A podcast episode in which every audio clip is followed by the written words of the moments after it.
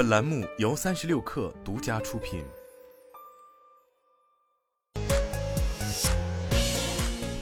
网罗新商业领域全天最热消息，欢迎收听快讯不联播，我是金盛。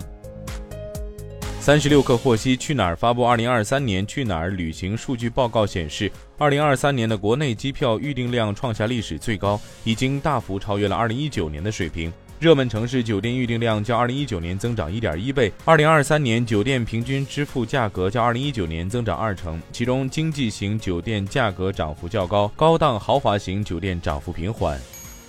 一则抖音测试 AI 搜功能，可从抖音 App 智能搜索总结答案的消息，在网络引发热议。综合多家媒体报道，抖音近日在 App 内测试了一项新的功能，名为 AI 搜，这是一种基于人工智能的搜索问答服务，可以为用户提供回答。对此，抖音相关负责人表示，相关功能还在测试中，目前尚不成熟。行业人士称，该功能可能在灰度测试中没有全量上线。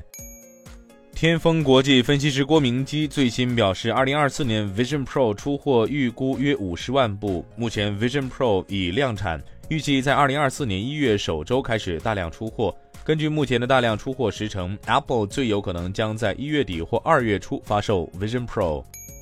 网传小红书或于明年下半年启动香港 IPO，小红书方面对三十六氪表示，公司目前暂无上市计划。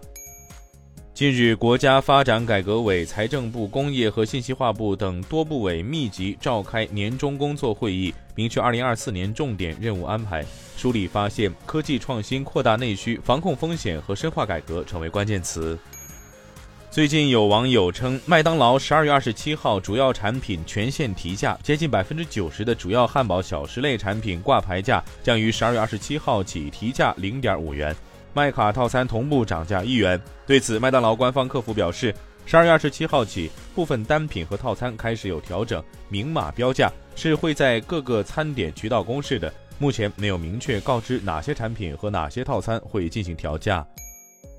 据日本经济新闻统计。二零二三财年截至二零二四年三月，有望创出利润新高的日本上市企业数量正在增加，达到占整体两成的四百四十八家，比九月底增加了六十家。以汽车和机械行业为中心，日元贬值，海外业务强劲，商品涨价推高了利润。